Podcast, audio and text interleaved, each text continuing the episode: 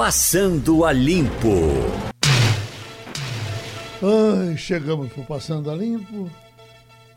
Você já uh, deu uma circulada, já viu como é que está a movimentação Desde da Black 6 horas da manhã. Ah. Cheguei cedinho, fui lá no Rio Mar ver, verificar as promoções, com medo de ter tumulto, confusão, mas estava muito, muito tranquilo. Eu passei para os meninos desde cedo imagens de como estava lá, muito acho que acho que a, a lojas americanas era a loja que tinha o maior número de gente e eu eu saí andando em todas as lojas que estavam abertas, nem todas estavam abertas por conta do horário. Muito organizado. Eles fizeram realmente um esquema assim diferenciado para um planejamento. Teve um planejamento para as pessoas chegarem. Eu fiz algum, eu fiz, eu, eu fiz algumas compras e estava muito tranquilo. A Americana foi o lugar que tinha mais gente e o que estava valendo muito a pena era a higiene pessoal. Uhum. Mas muita gente saindo com televisão, as lojas de eletrônicos, né, é, se prepararam para isso. Eu estava uh, acompanhando um flash da televisão e aí a repórter perguntou: o que, que você comprou? Eu comprei sabão. Tinha, muita gente com sabonete, sabonete estava 99 centavos.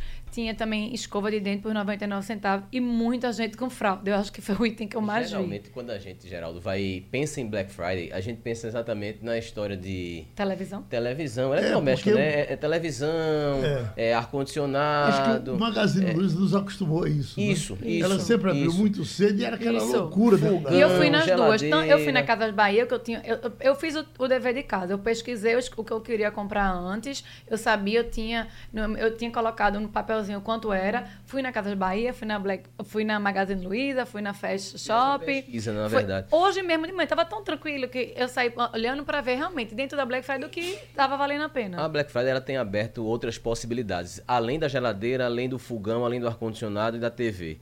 É, a gente, inclusive, dá uma matéria no Jornal do Comércio de hoje mostrando a Black Friday dos endividados, aqueles que também muito aproveitam, muito boa pauta, que saiu da editoria da economia, nosso Rafael Cavalheira, com o nosso Edilson Vieira, que foi hoje de manhã Isso. cedo também. Ele estava é, no fazer, shopping, no shopping Recife. Recife. E aí, é, a Black Friday que existe também essas outras possibilidades. Gente que vai é, utilizar esse período é, para poder pagar as contas, para poder. É, vamos diminuir um pouquinho os juros aqui, para poder se arrumar aqui e negociar, dar uma. Né? Negociar e dar uma respirada. E aí entra, Geraldo, para além também dessa história desses eletrodomésticos, a história que Mirella disse é a, o detergente líquido, é o sabão em pó, é o sabão, é o sabonete. Tem muita gente que compra isso para revender. Era isso, o sentimento era esse. Muito, eu perguntei que os meninos estavam querendo detalhes para as matérias do, do online, e aí eu pergunto, por que tu tá comprando tanto desodorante?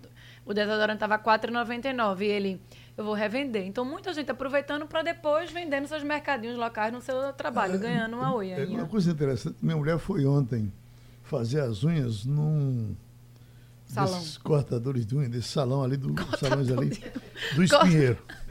Do espinheiro. Vê, vê que interessante. Ah. Aí a moça foi, tirou o. Cutícula, o, foi fazendo o, o esmalte. Não, não. Tirou o esmaltezinho todinho das mãos, das mãos. E quando chegou um recado da, da chefia lá da, do salão, dizendo: não, não, não, pare, pare, porque Amanhã. Tem Black Friday. tem Black Friday e a senhora vem pintar com uma. Elas, minha amiga, eu não. eu não tenho tempo de Eu preciso amanhã. trabalhar amanhã, eu preciso dar seu. Não, não, não, agora só. E se eu não voltar amanhã? Não, a senhora volta, mas só. E acabou. Ela saiu. E ela ficou então, com a unha sem pintar, não ficou fez. Ficou com a unha despintada. E não vai ter o tempo para voltar e hoje. Ela, ela, vai pagar a esmaltação apenas hoje. Antigamente, a, antigamente a, a, Black Friday tinha uma, uma, um bordão que dizia tudo pela metade do dobro. Do dobro. Né? Porque se tinha muita prática de é, aumentar perto da Black Friday e depois, quando chegava na Black Friday, baixava para o preço que era original. Hoje já não tem tanto disso. Se você procurar direitinho, Geraldo, Isso. se você fizer uma pesquisa antes, se você chegar no dia e você for dar uma olhada, é, tem sim algumas boas ofertas, algumas boas pinchinchas que você consegue fazer grandes economias. O grande problema nosso é realmente a economia. É, tem muita mas, gente comprando mas a A impressão que eu tenho é que houve uma certa vulgarização, porque muitas lojas, por exemplo, eu anunciei aqui, eh, eh, desde a semana passada que eu anuncio, Ferreira Costa, já começou a Black Friday e patati patatá. Eles fazem aliás, uma semaninha, aliás, estive né? ontem na Ferreira Costa, As Ferreira lojas, Costa parecia um formigueiro. Diversas lojas botaram as mesmas placas e tal. Aí quando chega na sexta-feira, Agora, sim, vale ressaltar que esse ano teve um empenho bem maior por o 13 terceiro, né? É. Quem é iniciativa é, privada, que está recebendo a primeira parcela do décimo hoje, teve esse plus a mais para gastar. O, o, o que acontece também é que Black Friday, ela é uma data em que, diferente do Natal, que muitas vezes você compra algo para presentear, Black Friday você compra para você. Sim. Você vai, é, é, eu quero comprar um ar-condicionado para mim, eu quero comprar um tênis para mim, eu quero... Tem muito disso, você é, abre a mão da, da caridade, entre aspas, de comprar para os outros como é no Natal, para comprar para você. O grande problema é que as pessoas realmente estão bem endividadas, mas existem algumas boas ofertas sim. E quanto àquilo que você falou, de que já na semana se anuncia Black Friday, Black Friday, Black Friday, mas tem muita gente, aí eu me coloco no meio, que acompanhou durante a semana toda, pré-Black Friday, pré-Black Friday, mas eu fico com medo de comprar na pré e quando chegar no dia da Black Friday tá mais barato, mais barato. ainda. Então eu tô esperando para hoje. Não e sei. deve ter, né? Um, um plus é. a mais. Cada bem... cabeça é um mundo. Promoção é. não mexe comigo. Eu não... Ah, eu, eu, é neuro, eu estudando um pouquinho no meu MBA, eu faço neuro, é neuromarketing, uma cadeira, e colocou promoção, o cérebro já dá um, um, é um despertar, assim, cientificamente comprovado que as pessoas gostam. E se botar assim, desconto, mas os, o, o, você dizendo que aqueles são pouco, poucos é, produtos no estoque. Só Aí você ainda dá mais vontade. Só uma coisinha, Black Friday também no Jornal do Comércio, de assinatura digital, de assinatura do jornal, de JC Clube. A gente também tem Black Friday. Entra lá no site venda do JC. de ingressos, né? Tem, tem. O JC Clube, Clube é traz. O JC Clube tem muita, muita novidade disso. Tem Vamos desconto. chamar Romualdo de Souza, que está na capital federal, na maior renda per capita do país. E aí, Romualdo, está movimentado? Olha, Geraldo, primeiro, ouvindo a história da sua mulher que foi passar a, o esmalte na unha e ficou pela metade, eu me lembro que uma vez o seu Raimundo Barbeiro, lá em Carnaíba, estava cortando meu cabelo, passando a máquina, fazendo aquele caminho de rato, Geraldo.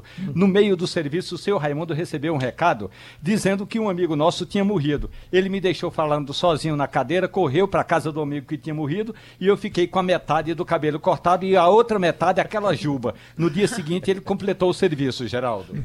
Eu, eu aqui, Romualdo, tinha um, um dentista que ficou rico e fez um consultório maravilhoso. E como ele era do interior, eh, ele era de solidão, ele, eh, eh, nesse consultório enorme, lá atrás ele, ele era doido por bode, lá atrás ele botou uma, uma cozinha e cozinhava o bode e comia o bode.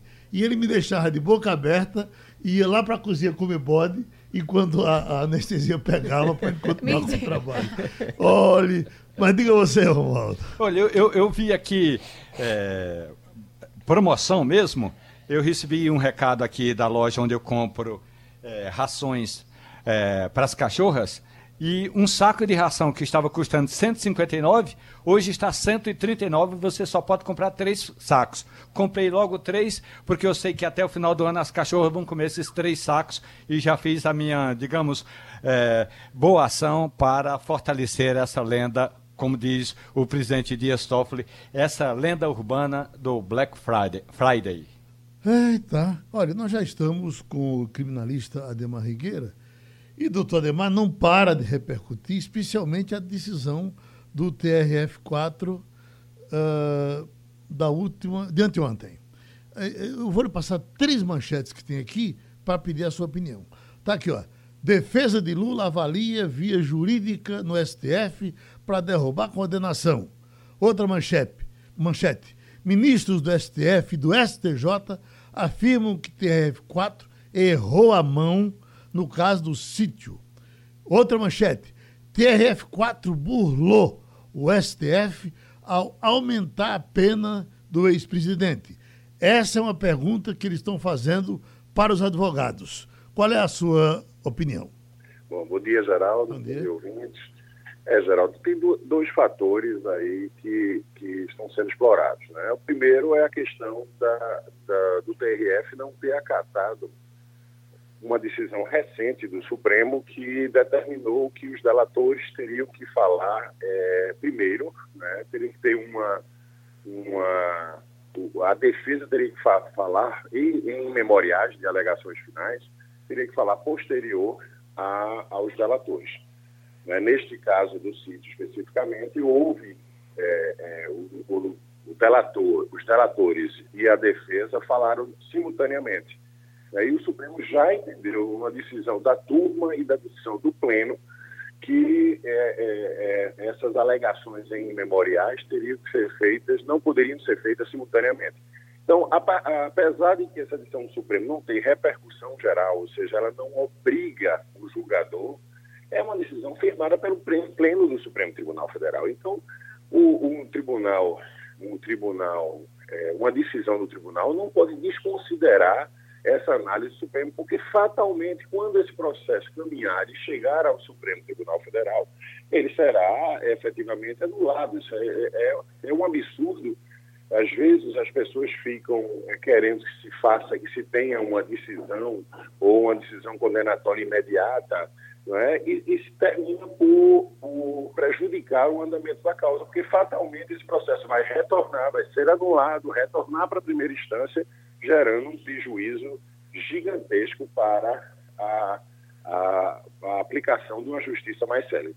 A questão da pena também, né? A questão da pena me parece extremamente exacerbada, né? É, apesar da grande discussão desse processo fosse a, se esse apartamento, se esse sítio, aliás, era de Lula ou não era de Lula, se efetivamente estava declarado na, em nome da, da empreiteira, se era dele ou não, a sentença desconsidera esse fato. A, a, a, sentença, inclusive, é explícita, e a decisão do TRS também, em dizer que pouco é, é importante para o deslinde da, da causa se esse sítio era de Lula ou não, porque ele foi condenado por lavagem de dinheiro. Né? A única condenação de Lula foi por lavagem de dinheiro e outros delitos né, de associação criminosa, enfim. Então, me parece que para uma acusação única de lavagem de dinheiro, a pena é extremamente exacerbada. Deixa eu chamar Romualdo de Souza, de Brasília. É, bom dia, doutor Ademar Rigueira. Bom Essa dia. questão, o, o senhor deve ter acompanhado e entende mais do que eu o voto do relator. Ele diz que, primeiro, não tem, não há a repercussão geral. Portanto, os ministros do Supremo, quando estavam se referindo a ordem dos depoimentos ali do delator e do delatado não valia para processos que já estão em andamento. E a outra questão é: por que o senhor considera que essa pena de 17 anos é exagerada se olhando o voto do relator, ele diz que, na condição de ex-presidente da República, Lula não apenas se beneficiou daquela reforma e da decoração no sítio, mas ele, o ex-presidente, sabia que a empreiteira Odebrecht, quando estava fazendo, prestando aquele serviço para ele, para Lula, estava retribuindo um favor de contratos superfaturados numa empresa estatal durante a gestão de Lula como presidente?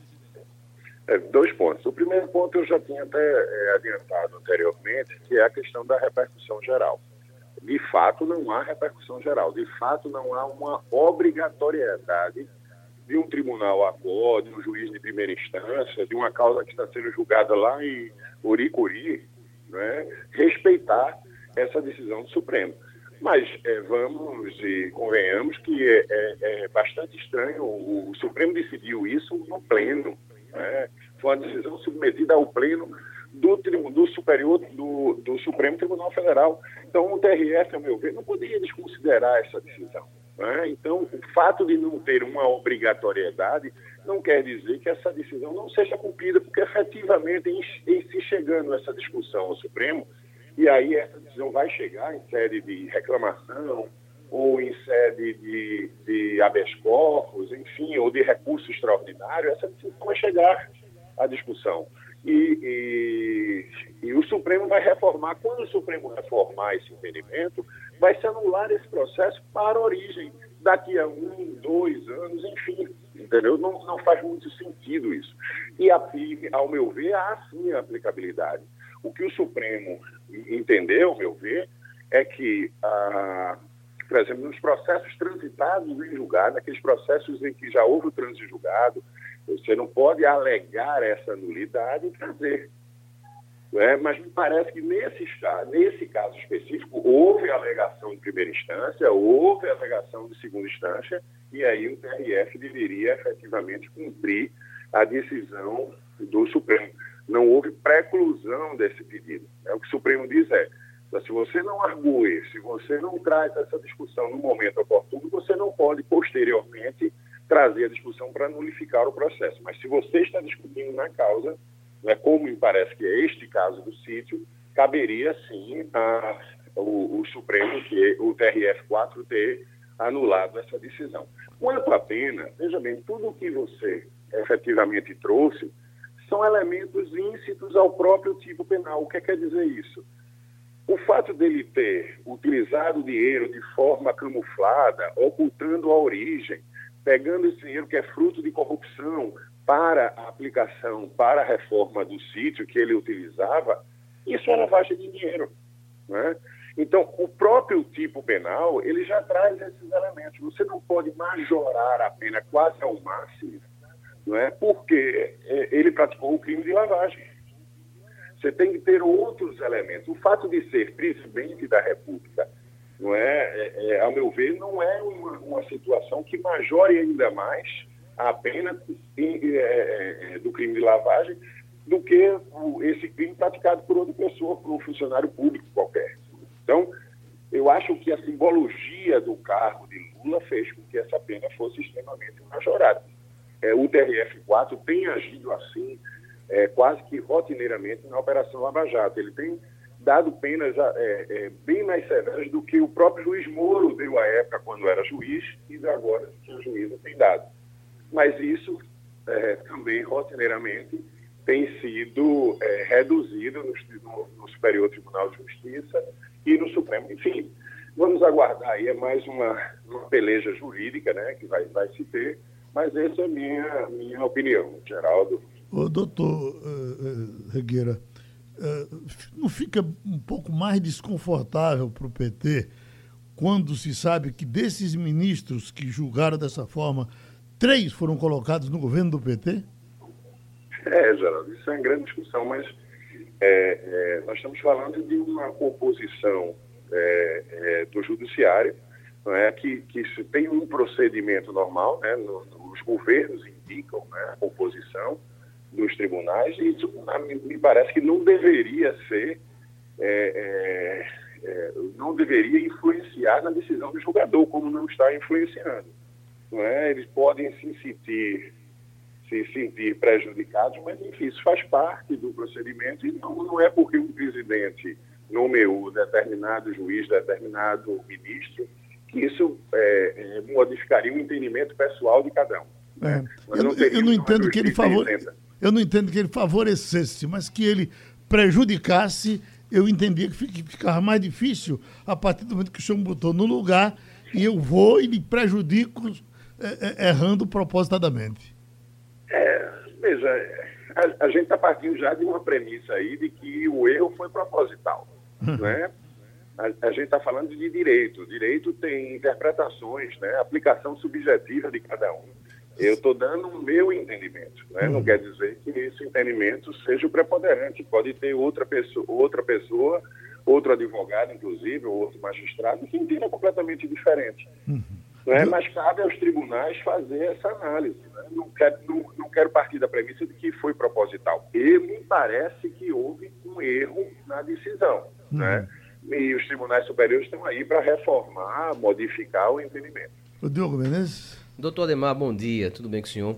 Veja Tudo só, é, o senhor falou aí dessa, dessa condenação, né, que o TRF, do que o TRF4 deu a mais a Lula, o senhor até considerou é, bem exagerado. Tem muita gente considerando exagerado porque aumentou a pena. E aí deve ser de novo se levar para o Supremo, né, para poder rever essa, essa... O STJ, né, o STJ é, apreciará. Isso, isso. Mas a pergunta que eu tenho para o senhor é o seguinte, Lula, no caso do específico do ex-presidente Lula, ele ainda é réu, acho que em quatro processos. É, é, existe assim a possibilidade de ficar essa celeuma o tempo todo, de vai para um, aumenta, recorre para outro, volta. Isso pode, no entendimento do senhor, isso pode acontecer, está bem fato, está bem perto de acontecer dessa forma mesmo e a gente não andar para canto nenhum, ficar sempre nessa? Não, não, veja, nós temos dois processos já é, de Lula. Né? Um já está praticamente é, encerrando né, a, as etapas, já está no final julgamento no, no STJ. Né? É, é, veja, o que, o que pode retardar mais, porque esses processos vai se discutir o quê? Pena. Ele não vai voltar à instância originária para rediscutir a pena que foi aplicada. Entenda, a, foi aplicado aí essa quantidade de anos, o STJ pode reduzir isso né, e vai fazer em sede própria, o processo não vai voltar mais. Né, mas tem que se exaurir todas as instâncias recursais. Isso é um ponto. Agora, se nesses recursos, se houver uma arguição, por exemplo, nessa inversão aí da ordem da apresentação de memoriais de alegações finais da defesa, se o Supremo entender que neste caso houve inversão, ele vai anular a decisão, né, para voltar ao momento que essa ordem deveria ter sido respeitada. Então, ele vai anular a decisão do TRF, ele vai anular a sentença proferida em primeira instância em Curitiba, para que se reabra esses prazos de alegações finais. Aí sim o processo vai voltar tudo. Por isso que eu falo que é, é, me parece que o TRF errou, porque tentando agilizar, não considerando essa nulidade, ele vai terminar retardando ainda mais. Né? Essa é a minha posição. Agora, os recursos vão caminhar, né? e, e, e, e se não houver nenhum reconhecimento de nulidade, a discussão pode ser pela absolvição, né, manter a condenação ou manter a condenação com uma redução de pena. O doutor Demar, haverá alguma prioridade para esse processo circular? Porque se ele for é, é, pela fila, vai demorar demais, não é? Há a possibilidade dele, por conta da repercussão, ser jogado na frente? Ah, ah. me parece que não deveria ser, né? Ah, ah, não existe não existe preferência em punir alguém que ou julgar alguém que cometeu um crime antes ou depois de outro. Né? Isso não deveria haver. Né? Mas, com certeza, Geraldo, na prática isso não vai acontecer. É sempre uma, um processo de repercussão, como é a, a, a, um processo criminal contra um ex-presidente da República, com certeza ele vai ter uma atenção maior da mídia, uma atenção maior dos magistrados, uma atenção maior do Ministério Público e com certeza vai impulsionar esse processo. Uh, doutor Demon, para fechar, uma coisa só para mexer com o juiz da gente. Uh, a gente sabe que tem um componente político enorme na repercussão desse processo. Uh, nós estamos com o ministro Moro nas cordas desde as constatações do, do Intercept, legal ou ilegal, a gente sentiu que mexeu um pouco com o Moro. Agora, quando vem agora essa decisão do, T, do TRF4, pegando um, um, uma pena que um auxiliar dele colocou e ainda aumentando essa pena, ela é, deu um fôlego grande a Sérgio Moro, não concorda? Não, não, eu, eu acho que não, até porque o TRF fez isso durante, durante todos os processos do quando ele mesmo estava julgando. Né? E, e outra coisa, juiz, o juiz que julgou agora não é auxiliar de Sérgio Moro. Né? Sérgio Moro saiu da magistratura e esse juiz alçou a titularidade da vaga como ele era, né? um juiz igual a, a, Sérgio Moro. Mas, enfim, não, o TRF ele tem um entendimento próprio quanto à aplicação das penas, ele vem aumentando. É uma, uma turma preventa também, como era o juiz Sérgio Moro, preventa que todo o recurso vai para a mesma turma, mesmo calator.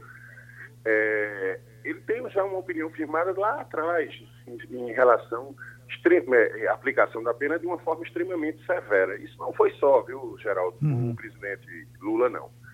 É, é, os empresários, é, os outros políticos envolvidos tiveram também o mesmo comportamento né, padrão do TRF. Tá? Então, eu acho que isso não muda a situação, até porque tem outro ponto que vai ser suscitado, isso vai ser discutido no Supremo, né, que é a suspeição ainda do juiz Sérgio Moro na, é, nos casos, né? Mais, mais especificamente é, nos casos que ele, é, mais especificamente não, exclusivamente nos casos que ele julgou. Mas hum. independente de um juiz ter aplicado a sentença, se ele participou da instrução, não é, ainda tem essa discussão da suspeição dele. Se se considerar que ele era um juiz desde o início suspeito para julgar esses processos, que ele tinha, como tem se, tem se divulgado, ele tinha uma participação na própria acusação do processo. Né? Ele, era, ele era, era é, praticamente um juiz que estava ditando a acusação. Né? Se, se, o Supremo reconhece isso, que não apreciou ainda, se reconhece isso, os processos aí sim vão ser todos anulados de uma forma avassaladora. Agora, se o, te, se o Supremo eh, reconhece, reconhecer suspeição em Sérgio Moro, não está pelo menos de, não tem o direito também, pelo menos, de desconfiar do TRF4. Aliás, já tivemos algumas opiniões de gente do Supremo, mais ou menos nessa linha, não?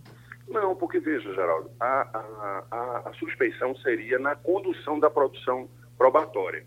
Não é? é? quando o TRF analisa, ele analisa o processo pronto que chegou, as provas que foram produzidas. É? Então, os depoimentos que foram tomados, o resultado da busca apreensão, o resultado de, de uma diligência no processo, chega pronto para o TRF.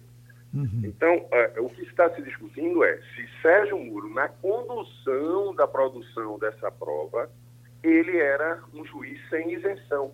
Não é? Ele participou da acusação, ele comungou com as diretrizes do Ministério Público, ele sabia de tudo que estava acontecendo previamente, não uhum. só sabia, como ele opinou na produção da prova. Então, se, se se consegue provar efetivamente que isso aconteceu, pode ser que o Supremo reconheça que aquele juiz não tinha condição de julgar, uhum. mas ele exclusivamente. Então, se anula a decisão dele. O TRF não, o TRF não produziu da produção, não participou da produção da prova, o TRF não teve esse contato com o Ministério Público, eles julgaram o que foi posto.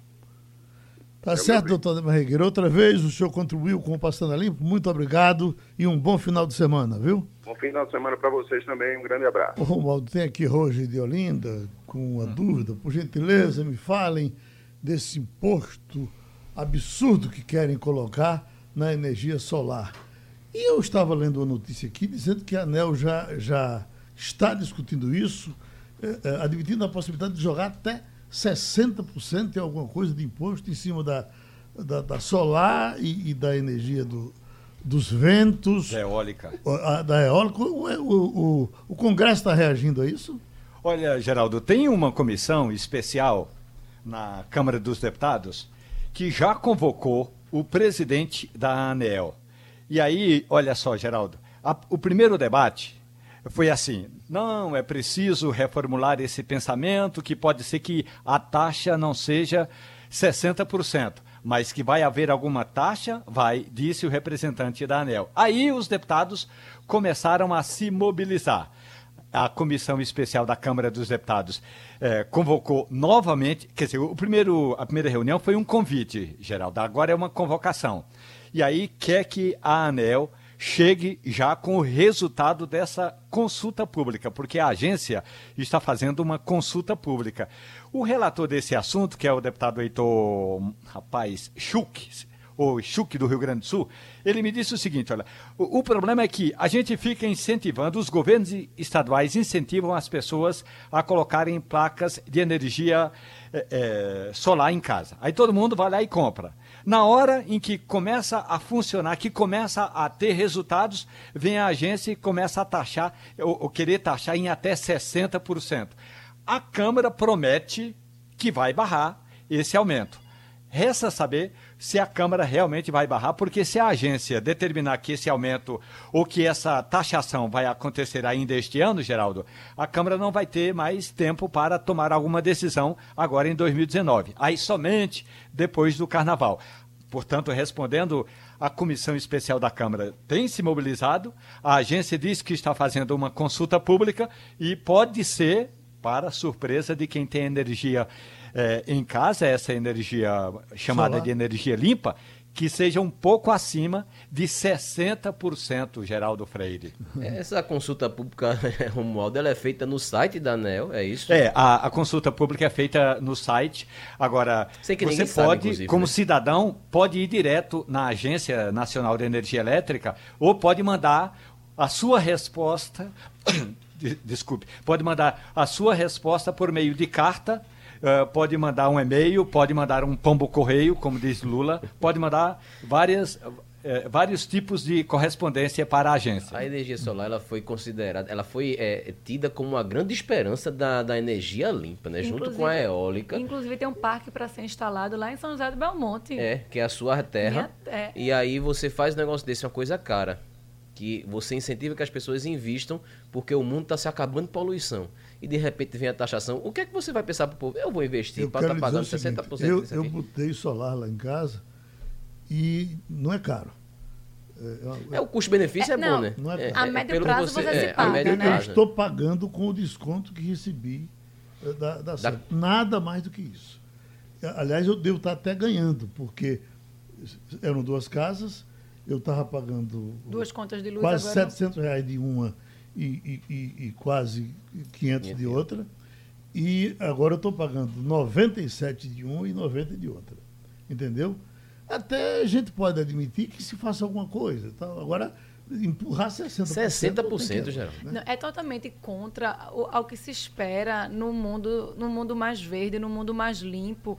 E a gente vê os problemas que o Brasil sofre por conta da falta de água, que a nossa, a, a nossa energia vem das águas. Que a gente, então, o Sudeste veio passando, vem passando por uma crise hídrica muito grande e isso afeta, até, a, a, afeta a nossa energia. Então, é bandeira vermelha, tarifa vermelha, que encarece a conta de luz. Então, o, o próprio é, Estado brasileiro né, opta que, o, que a gente né, procure alternativas.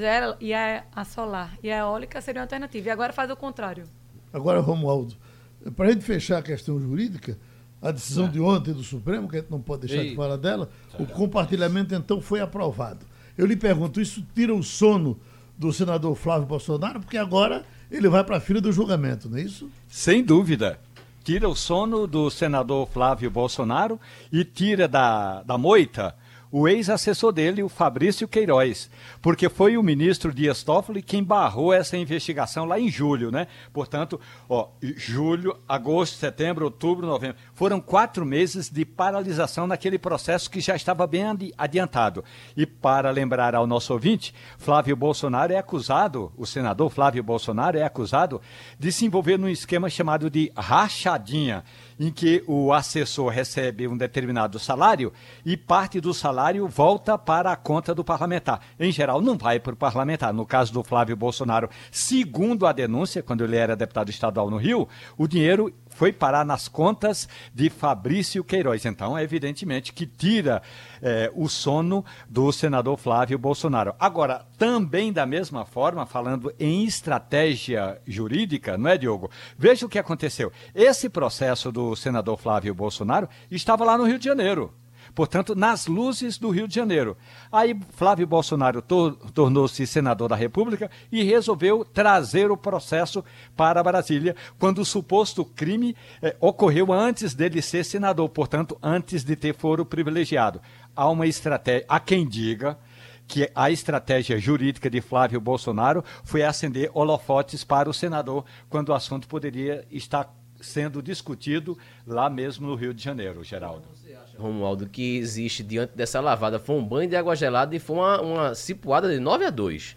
É, Olha, você... como diria um, amigo meu, Diogo, foi uma lapada no lombo do ministro Dias, Dias Toffoli. Foi tão forte a lapada que, ele mudou que no voto. meio do voto dele, ele eh, eh mudou o próprio entendimento. É. Voto que Portanto, demorou um bocado. Agora, eu te pergunto, é, você falou de estratégia de Flávio Bolsonaro. Diante desse cenário agora, Romualdo, você vê alguma outra estratégia para ele ou a estratégia é realmente ver a vaca ir pro brejo?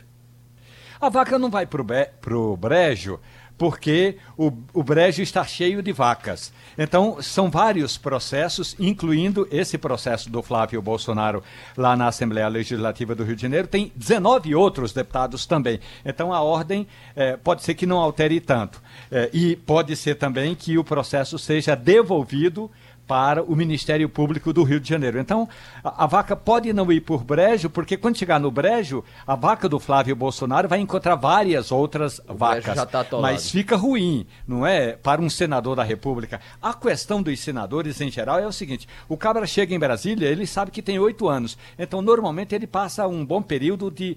É, ambientação por aqui. O Flávio Bolsonaro chegou na primeira semana jogando todos os holofotes, não apenas porque era o filho do presidente da República, mas porque era o filho do presidente enrolado num crime num suposto crime que muitos outros políticos cometeram e cometem. Tem várias investigações em é, segundo é, um, uma, um, levantamento feito pelo, por um site que trata de questões jurídicas, é, tem denúncias de mais de 100 parlamentares estaduais e 19 deputados federais que participam desse esquema da chamada rachadinha. Pronto, tem aqui um, um recado, Diogo de Carmen Ela está dizendo, diga a Diogo que ele é a alegria desse Passando a Limpo. Ele gosta de mulher? Tu gosta? Gosto. Tem quantas? Porque eu sou alegria. Obrigado. Carmen, é? Carmen, Obrigado. Carmen. Sim, mas se você Obrigado. gosta, você tem quantas? Uma. mulheres? Então não gosta. Se gostasse, tinha 40.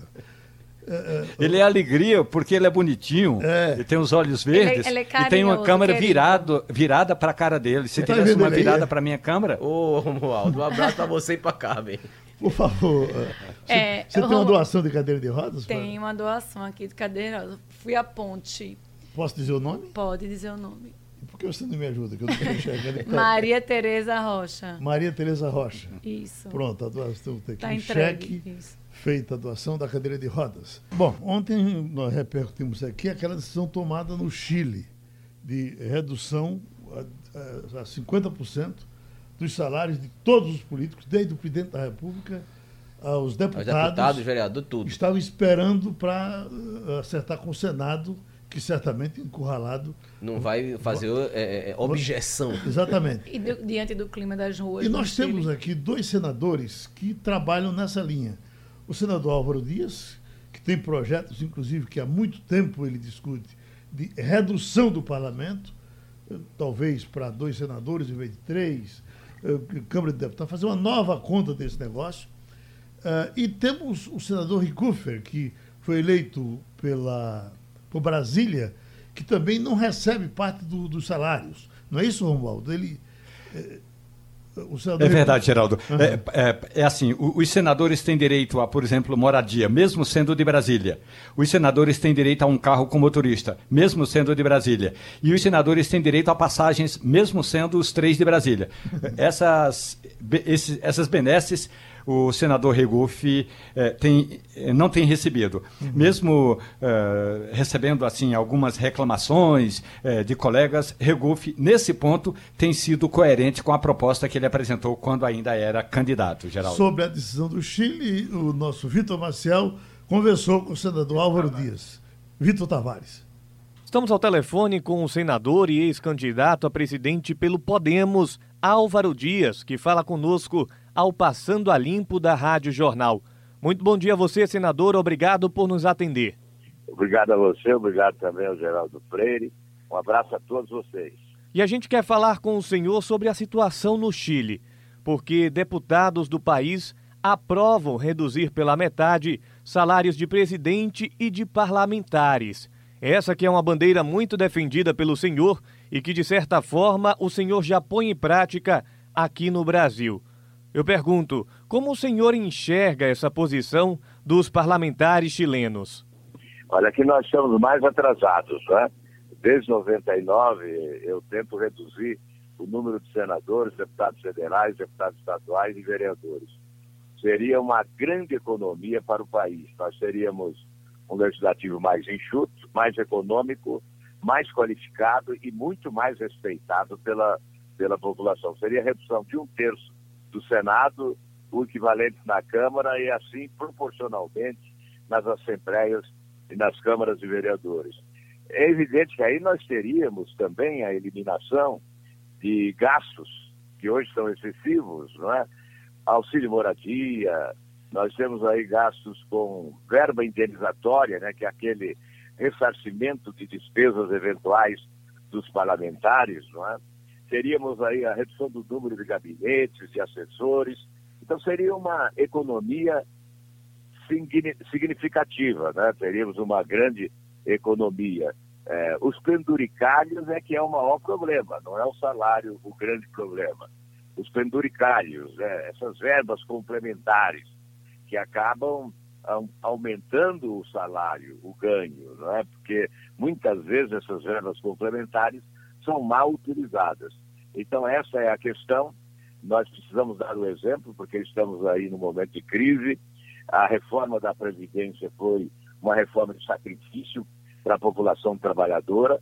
Outras reformas virão, reforma administrativa, por exemplo, será sacrifício para servidores públicos. E nós temos que dar o exemplo de cima para baixo, cortando na própria carne, reduzindo as despesas do poder legislativo. O senhor falou de penduricalhos e, segundo a imprensa chilena, a medida tem caráter transitório e não cortará os benefícios extras dos parlamentares. Ainda assim, os deputados acreditam que a decisão atendem, ao menos em parte, às demandas dos protestos no Chile. Como o senhor vê é, a transitoriedade dessa medida? Seria um primeiro passo? É, eu creio que o, o mais importante é cortar os benefícios extras, não é?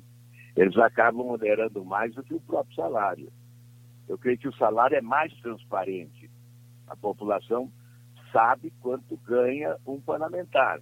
E isso vai lá para o portal da transparência. Eu acho mais importante cortar os benefícios extras, porque esses significam privilégios que a população não tem. O trabalhador, por exemplo, não tem auxílio moradia. O trabalhador não tem essa verba indenizatória para pagar eventuais viagens que ele possa fazer. Então, esses benefícios extras que se constituem privilégio é que devem ser, em primeiro lugar, eliminados. E só a caráter de informação, um deputado chileno ganha por volta de 9 milhões de pesos chilenos, que é algo equivalente a cerca de 48 mil reais. A decisão não vale para prefeitos e integrantes do Poder Judiciário. Funcionários do Ministério Público chileno também não sofrerão cortes de salários, caso o Senado também aprove a medida. Eu pergunto ao senhor, senador, o senhor acha que essa medida deveria se estender a todas as esferas do poder legislativo, executivo e também o poder judiciário? É, não conheço bem a realidade da, do Chile nessas esferas, né, do judiciário, do executivo, mas aqui no Brasil nós temos que fazer de modo geral. Né? Por isso que eu advogo, não é uma medida que não fica restrita ao Congresso Nacional, mas alcança também as assembleias legislativas e as câmaras de vereadores. É, é importante fazer um corte de cima embaixo, especialmente começando por cima, no andar de cima, porque isso constitui exemplo e nos dá autoridade para adotar as outras providências. Senador Álvaro Dias, agradecemos a sua colaboração ao Passando a Limpo da Rádio Jornal. Muito obrigado e forte abraço. Muito obrigado, um grande abraço a você, ao Geraldo Freire e a todos os ouvintes. Um grande abraço ao Nordeste. Eita, agora Geraldo. você veja aí, sabe quantos? São 81 senadores, quantos pensam assim? É, Álvaro Ele, Dias, que... Cajuru, Rigoff. O resto não quer nem ouvir falar disso. Não é, Romualdo? É verdade, a proposta do senador entra ano e sai ano, quer dizer, entra legislatura e sai legislatura, e aí é, a proposta está lá. A PE, ele chega, protocola a PEC, a proposta que vai alterar a Constituição Federal, mas não manda. Até porque, Geraldo, imagine o seguinte: ele está propondo aí reduzir um terço é, do número de parlamentares. Então, em vez de três, seriam dois senadores. No caso de Pernambuco, que tem 25 deputados federais, é, reduziria oito, tiraria oito desse total. A Câmara tem 513 deputados, 171, 171 é, seriam, é, não estariam nessa conta. O que significa uma boa redução. Agora, a questão toda, é, isso vale para o Poder Legislativo. Mas não é só o Poder Legislativo que gasta. Tem algumas outras despesas. Geraldo, analisando agora as despesas que o país tem, por exemplo, no poder com o Poder Judiciário, o Ministério Público, é, é preciso também repensar o país desse ponto de vista e não, e não somente, não é que não, deve, não deva ser, não é, Geraldo? Mas não somente é, do ponto de vista do poder legislativo, porque senão a gente entra naquela velha discussão: ah, os políticos são muito caros e aí a gente tem que deixá-los de, de lado. Vou dar um pequeno exemplo, pequeníssimo exemplo. Geraldo, sabe quanto é que nós estamos gastando por ano com os ex-presidentes da República? Estamos gastando em torno de um milhão de reais cada um deles. Ou seja, são despesas que poderiam já ter sido limadas. Não faz sentido o Brasil gastar dinheiro com Lula, com Dilma Rousseff, com Temer, com Collor, com Sarney, com Fernando Henrique Cardoso. Passou, passou. Agora mesmo a presidente da República eh, embarcou, a ex-presidente, melhor, né, Dilma Rousseff, embarcou para uma viagem à Europa, ela leva um assessor, é tudo despesa paga pelo contribuinte. Quando Fernando Henrique Cardoso viaja também é a mesma coisa. Então, são despesas que precisam ser cortadas não apenas no Poder Legislativo, mas também no Executivo, Geraldo. Ô, você tem uma pesquisa hoje muito interessante eu me diverti com ela cedinho aqui no Jornal do Comércio. Pode falar dela? Isso, é uma- pesquisa realizada pelo Booking.com, em que analisou 29 mercados né, do, do mundo e ouviu 22.500 pessoas. E uma a cada cinco pessoas se diziam dispostas a largar o emprego, pedir demissão, para assistir o seu time favorito jogar uma final de campeonato. Quer dizer, a inspiração foi no pessoal que deixou o Rio de Isso. Janeiro. E foi papai- Lima. E foi para Lima, pro Peru. Isso. Uma viagem de 5 mil quilômetros. Três dias, muita gente passou três dias, né? Passou mais, teve gente que passou mais gente no. Eu, eu me lembro que aqui, aqui teve um conhecido meu que tinha um emprego, me parece que na Tinha, não sei onde era, quando a empresa estava na ponta dos cascos, e apareceu um show de Monovox do bom, YouTube, do do YouTube, no, no Rio de Janeiro. Pois não, ele não teve. ele- Foi embora. Coincidia com o dia que ele ia começar a trabalhar. Aí ah, não vou não, eu vou pro show. Quando ele voltou, não tinha mais o emprego. Sim, É, claro. emprego, né? emprego, emprego tá fácil, né? Pra o povo deixar pra ver jogo de futebol, a gente só tem aí Tem agora qualquer coisa, 11 né? milhões de desempregados. Não, é qualquer coisa. E uma filha de um cantor que, que, que vai cantar daqui a um, um mês. E, a, e, E as pessoas ficam na fila o cara vai pra fila e acampando, espera né? um mês. E na- dentro da América Latina, os brasileiros, é, os, os brasileiros ficaram em primeiro lugar, seguido dos, dos argentinos. Eita. Oi, Romualdo. Olha, o meu filho, Dom Diego de Leon, nasceu no dia 19 de janeiro de 83. Ele nasceu de sete meses. É, Essa é a minha desculpa. Mas no dia em que ele nasceu, eu estava em Berlim assistindo a um show de uma banda de que gosto muito. Nessa época a banda era muito famosa, chama-se Kraftwerk. Olha, eu, eu gastei rios de dinheiro para ir a Berlim assistir a esse show e muito dinheiro com o Dom Diego fazendo terapia para dizer para ele que eu não o abandonei. É só porque ele chegou Mas- antes do tempo. Mas aí, veja, você tava trabalhando, você te- te pediu demissão ou tava de férias? Não, eu pedi. Não, eu estava de licença. Pronto, você É, estava de eu- licença. Eu, tinha pedido licença eh, sem vencimento justamente para fazer essa viagem. Então E você tava embarquei. tranquilo. E Quando outra coisa, a culpa foi de Diego, eu- que nasceu de sete meses, né? Exatamente. Aí eu soube que o Dom Diego ia nascer. Aí eu fiquei entre voltar para o Brasil, como eu não sou, eu, não era o médico que ia acompanhar o parto, então eu fiquei lá por Berlim e assisti ao show. Não acredito, não. Agora, é, Romualdo, me diga uma coisa: o presidente Bolsonaro hoje vai se encontrar com Lacalipu, que foi agora, enfim, a gente pode dizer o presidente eleito do Uruguai? Olha, ele já telefonou para Lacalipo e aí disse o seguinte, que estaria, é, não melhor, que estará na posse do presidente do Uruguai e espera fazer com o novo presidente uruguaio, ele até usou uma expressão, uma tabelinha. E pode imaginar essa, esse debate todo do Bolsonaro tentando falar em, em portunhol, fazer uma tabelinha com é, Lacalipo, mas o presidente brasileiro ficou bem animado. Hoje, Jair Bolsonaro está no Rio de Janeiro, participando lá de uma entrega de espadas na academia militar, ahn, se não me lembro, não tenho certeza, no Realengo. Mas o presidente do Brasil está ahn, no Rio de Janeiro e já telefonou para Lacalipo. E Lacalipo também foi ao Twitter e agradeceu a gentileza do telefonema de Jair Messias Bolsonaro. Vão fazer, de fato, uma tabelinha no Mercosul. E vamos para os shows? Vamos pro show. Final Deixa, de semana deixa bom. eu lhe mostrar o meu. É, é, vamos ter amanhã, sábado, cantoria de viola no clube, no Sindicato dos Bancários, é, na Manuel Borba. É, é uma promoção é, de Antônio Lisboa. E ele, Edmilson e Vila Nova, enfim, grandes cantadores estarão na parte da tarde de amanhã nesse esse evento de cantoria no Sindicato dos Bancários. Me parece que o ingresso é 40 reais.